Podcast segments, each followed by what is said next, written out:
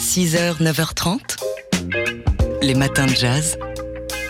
Laure Alberne, Mathieu Baudou. Aujourd'hui, ça fait 10 ans que Nelson Mandela est mort à l'âge de 95 ans après une vie longue et bien remplie. Une vie contrastée hein, qu'il a vu débuter comme avocat dans la bourgeoisie branchée de Johannesburg. Il s'engage ensuite contre l'apartheid par la désobéissance civile, puis par la lutte armée avant de passer 27 ans en prison et de devenir ensuite président de l'Afrique du Sud.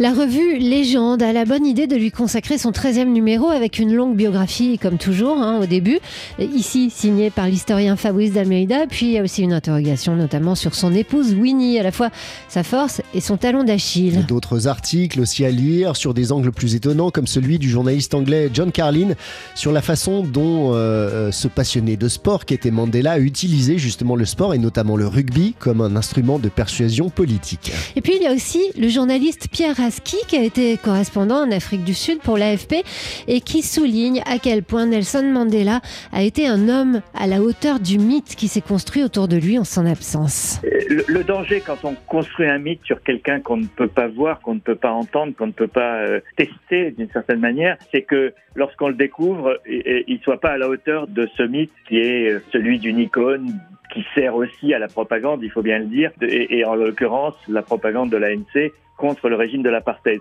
Et lorsque Mandela est sorti, on a découvert un homme qui était et, voire même mieux que ce que, ce qu'on imaginait, c'est-à-dire un homme à la fois solide, éthique et qui avait un sens euh, de, de l'humanité euh, très fort. Et c'est là qu'il y a eu ce choc, je pense, pour beaucoup de gens de se dire, ben, voilà, on a combattu pour un homme en l'utilisant un peu comme icône, et puis l'icône se révèle euh, véritablement l'homme auquel on rêvait. C'est un petit peu ce moment magique qu'ont découvert les Sud-Africains lorsqu'ils ont rencontré un homme dont ils avaient été privés pendant 27 ans et, qui devient une sorte de père de la nation euh, dont l'Afrique du Sud avait besoin à ce moment tragique. Le journaliste Pierre Aski, ancien correspondant donc en Afrique du Sud pour l'AFP, qui signe un article dans le 13e numéro de la revue Légende. un numéro consacré donc à Nelson Mandela à l'occasion du 10e anniversaire de sa disparition. C'est aujourd'hui même les matins de jazz. Aujourd'hui, 5 décembre, ça fait 10 ans que Nelson Mandela est mort à l'âge de 95 ans après une vie longue et bien remplie. Une vie d'engagement évidemment contre l'apartheid euh, par la désobéissance civile puis par la lutte armée avant de passer 27 ans en prison et de devenir donc président de l'Afrique du Sud ensuite. Le prix Nobel est le sujet du 13e numéro de la revue Légende avec, pour se familiariser d'abord avec son histoire, un texte biographique de l'historien Fabrice d'Almeida. Et puis on peut lire aussi un article sur son épouse Winnie Mandela, sa force ou son talon d'Achille, s'interroge euh, l'auteur. Il y a également un beau portfolio et des angles plus étonnants comme celui du journaliste anglais John Carlin sur la façon dont euh, ce passionné de sport qui était Nelson Mandela a utilisé justement le sport et notamment le rugby comme instrument de persuasion politique. Enfin, le journaliste Pierre Aski, qui a été correspondant en Afrique du Sud, souligne à quel point Mandela a été un homme à la hauteur du mythe qui s'était construit autour de lui pendant son long séjour en prison et même un homme exemplaire. L'exemplarité, c'est une des grandes qualités de, Mandela, évidemment, mais c'est aussi, et c'est André Brink, l'écrivain, qui le dit euh, dans un texte qu'il a écrit après la mort de Mandela, c'est qu'il était aussi euh, très humain avec ses failles. Euh, il a commis des erreurs, il le dit lui-même, il, en a commis aussi dans sa vie privée. On, se souvient de sa séparation fracassante avec Winnie, sa femme c'est un homme qui a à la fois été dans cette exemplarité politique et, en particulier lorsqu'il s'est retiré à la fin de son premier mandat sur un continent où les gens s'accrochent plutôt au pouvoir et, et, ne le quittent qu'à leur mort. Et donc euh, cette exemplarité-là, elle a été certainement qu'on retiendra le plus de Nelson Mandela.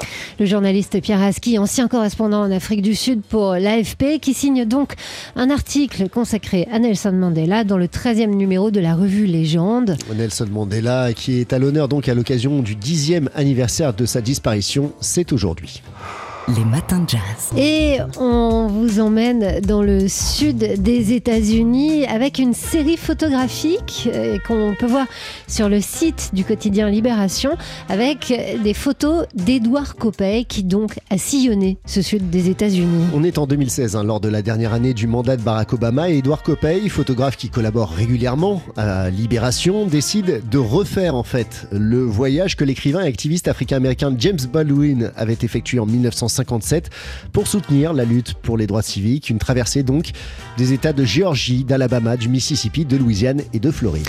Son objectif, interroger et témoigner de la réalité de la communauté africaine-américaine d'aujourd'hui dans un Deep South qui paraît tellement réfractaire au changement. Des clichés capturés dans les nightclubs euh, night d'Atlanta ou encore au Civil Rights Memorial de, de Montgomery.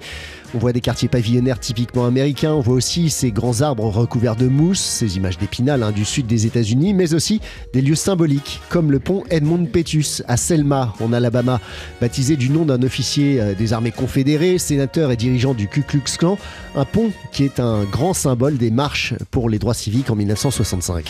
Alors ce qui est frappant, c'est que c'est un mélange de photos qui sont des photos bien d'aujourd'hui, hein, à dominante rouge, et notamment les photos qui ont été prises dans les nightclubs. Et puis euh, des, photos qui auraient pu être prises en 1957 qui sont presque du noir et blanc, bien que ce soit de la photo couleur, euh, prise en 1957 avec euh, James Baldwin dedans.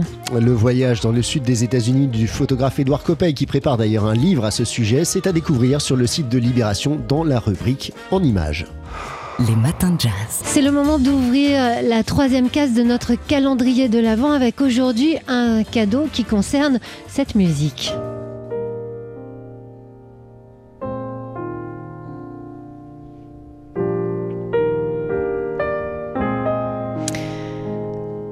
Alors, les plus fondus de Keith Jarrett d'entre vous auront euh, reconnu euh, la patte inimitable, inimitable du maître.